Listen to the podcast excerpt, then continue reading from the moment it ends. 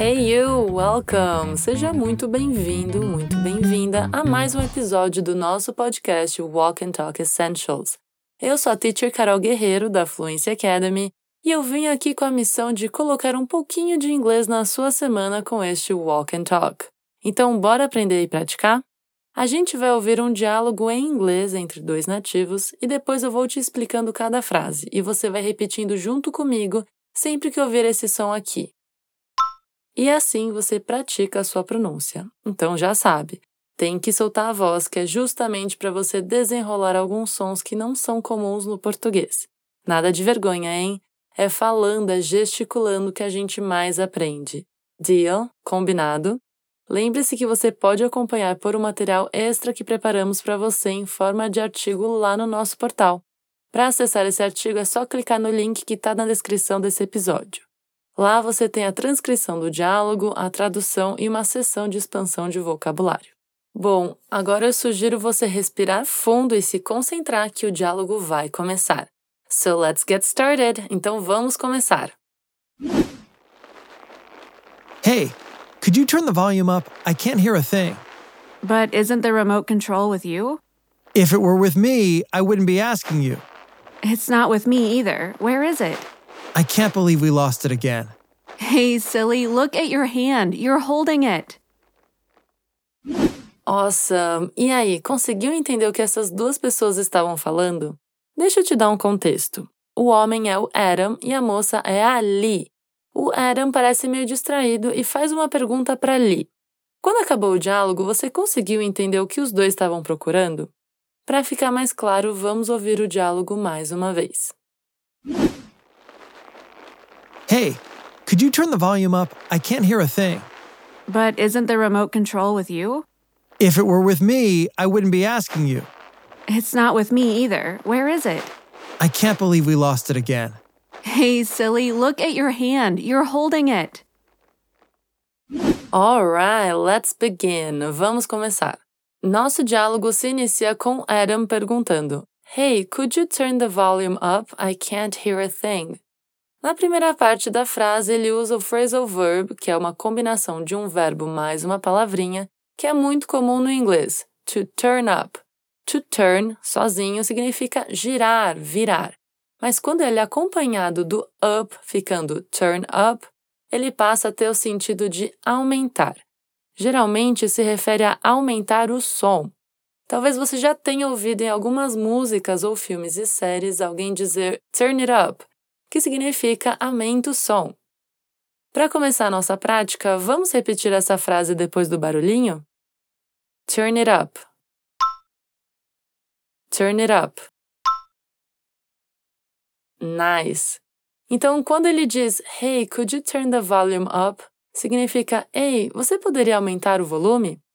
Could you é uma forma de perguntar você poderia e turn the volume up é aumentar o volume.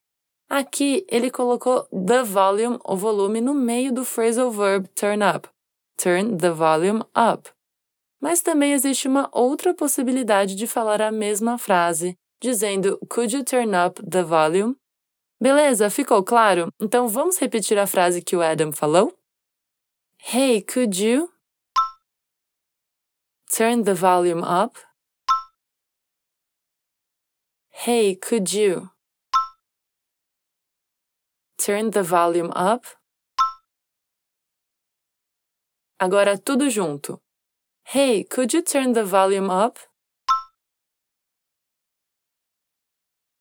E mais uma vez. Hey, could you turn the volume up? Awesome, incrível. E o Adam complementa I can't hear a thing, que significa eu não consigo ouvir nada, coisa alguma. Ao pé da letra, seria algo como eu não consigo ouvir uma coisa, mas essa construção can't hear a thing é um modo de dizer que não se consegue ouvir nada, entendeu? Vamos praticar essa frase agora? I can't hear a thing. I can't hear a thing. I can't hear a thing. Well done, muito bom. Ali responde com outra pergunta. But isn't the remote control with you? Que significa, mas o controle remoto não está com você? But significa mais.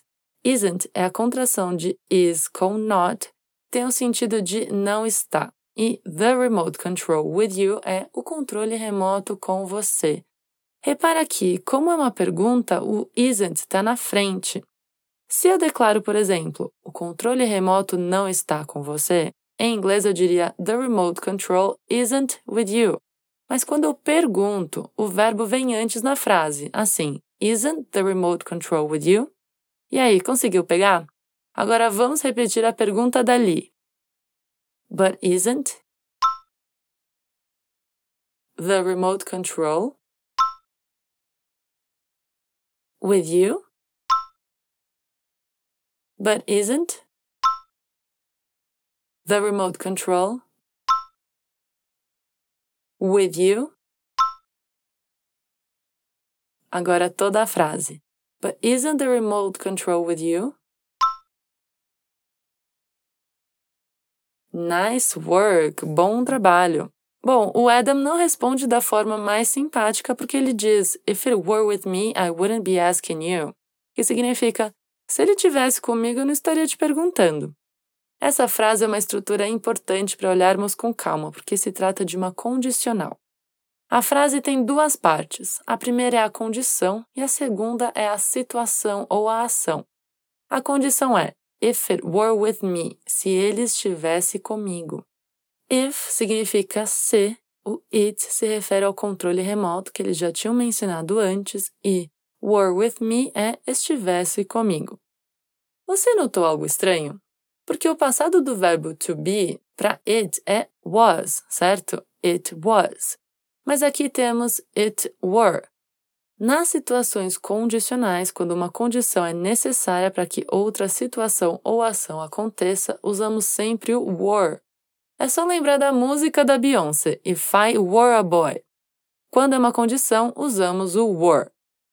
A ação, que é a segunda parte da frase, seria I wouldn't be asking you. Eu não estaria te perguntando. A estrutura dessa condicional é if mais o sujeito, que é it, mais o verbo no passado subjuntivo were, mais um complemento se tiver, with me. If it were with me. Repete comigo. If it were with me. If it were with me. Agora tudo junto. If it were with me. Great! Agora a ação é I wouldn't be asking you. A estrutura é sujeito I, mais o verbo no tempo present conditional would ask, ou present continuous conditional, que é would be asking. Mais o complemento se tiver, no caso é you. I wouldn't be asking you. Let's repeat. Vamos repetir. I wouldn't be asking you. I wouldn't be asking you.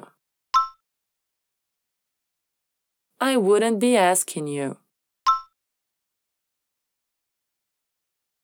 Então, juntando a condição com a ação, seria If it were with me, I wouldn't be asking you. Te desafio a falar essa frase inteira. Bora tentar? If it were with me, I wouldn't be asking you.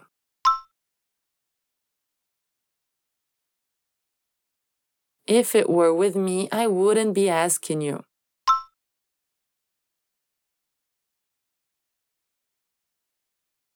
One more time, mais uma vez. If it were with me, I wouldn't be asking you.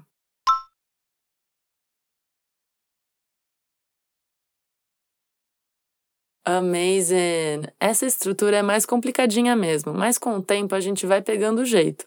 Vou te dar mais um exemplo de uma frase condicional hipotética para treinarmos. Vamos lá, é uma frase que eu ouço de muita gente. Se eu ganhasse na loteria, eu viajaria pelo mundo. Ganhar na loteria é uma condição para eu tomar a ação de viajar pelo mundo. Pela estrutura que aprendemos, seria se, que é if, eu, I, ganhasse, won, a loteria. the lottery. If I won the lottery. Eu, I, viajaria. Poderia ser would travel ou would be traveling. Pelo mundo, the world. I would travel the world ou I would be traveling the world. Então ficaria If I won the lottery, I would be traveling the world. Fez sentido? Bora praticar essa frase então? If I won the lottery, I would be traveling the world. If I won the lottery, I would be traveling the world. Agora tudo junto. If I won the lottery, I would be traveling the world.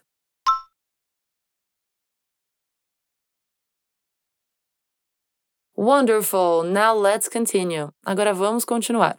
Ali responde: It's not with me either. Where is it? Que significa não está comigo também. Onde que ele está? It's not with me either significa ele, o controle, não está comigo também. Você reparou que eu traduzi o either como também?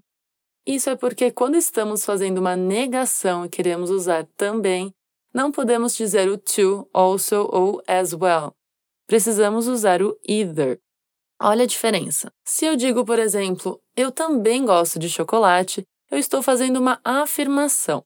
Aí eu poderia traduzir para I like chocolate too, ou I also like chocolate, ou I like chocolate as well. Mas se eu falo eu também não gosto de chocolate, é uma negação que poderia ser traduzida no inglês para I don't like chocolate either.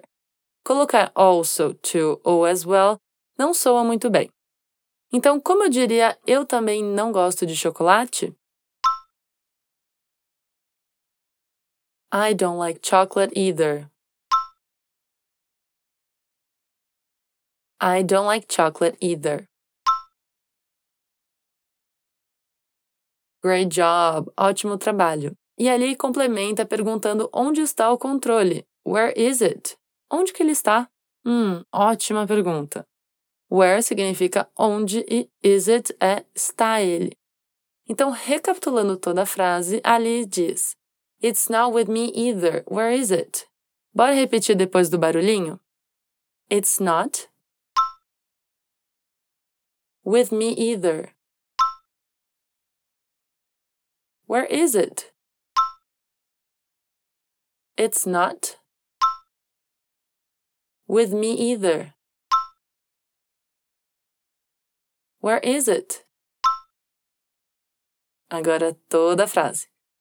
It's not with me either. Where is it?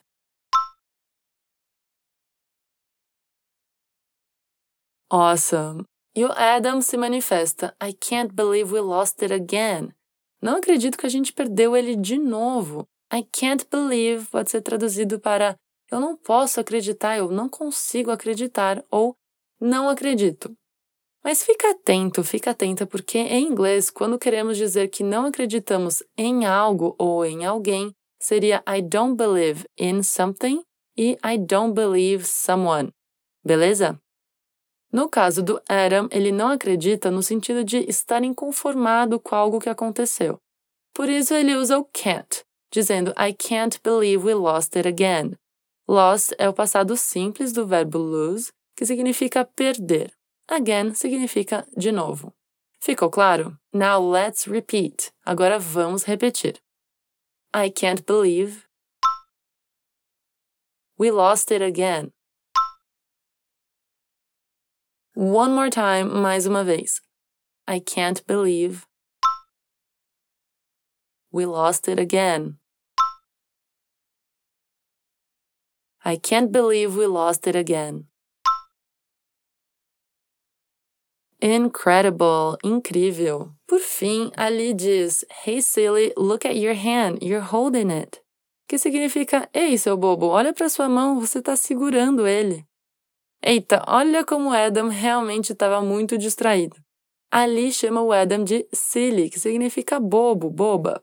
Look at your hand tem o sentido de olhar para a sua mão. Sempre que você queira dizer para alguém olhar para algo em inglês, fale look at. E ela complementa: You're holding it. Você está segurando ele. Segurar é to hold e segurando é holding. Você sabia dessa? Agora vamos praticar a pronúncia dessa última frase. Come on. Hey, silly. Look at your hand. You're holding it. Vamos de novo. Hey, silly. Look at your hand. You're holding it. Hey, silly, look at your hand. You're holding it. Perfect! Com essa, a gente finaliza todas as frases do diálogo. Não esquece de conferir o material lá no portal, hein? Você pode ouvir o episódio enquanto acompanha a transcrição para aproveitar ainda mais o que está aprendendo aqui. Bom, agora que a gente viu a fundo tudo o que foi dito na conversa, ouça o diálogo de novo e tenho certeza que a sua compreensão vai ser ainda melhor dessa vez. Hey, could you turn the volume up? I can't hear a thing. But isn't the remote control with you? If it were with me, I wouldn't be asking you. It's not with me either. Where is it? I can't believe we lost it again. Hey, silly, look at your hand. You're holding it. E aí, foi mais fácil? Espero que você tenha aproveitado esse episódio tanto quanto eu. It's been fun, foi divertido. Toda semana nós temos novos episódios da série Walk and Talk na versão Essentials, com a explicação em português, como essa, e a versão Level Up, com a explicação em inglês. E não esquece de nos acompanhar nas redes sociais também. Sempre postamos dicas legais no nosso Instagram, que é o FluencyTV inglês. Te vejo por lá. Até a próxima. See you next time. Bye!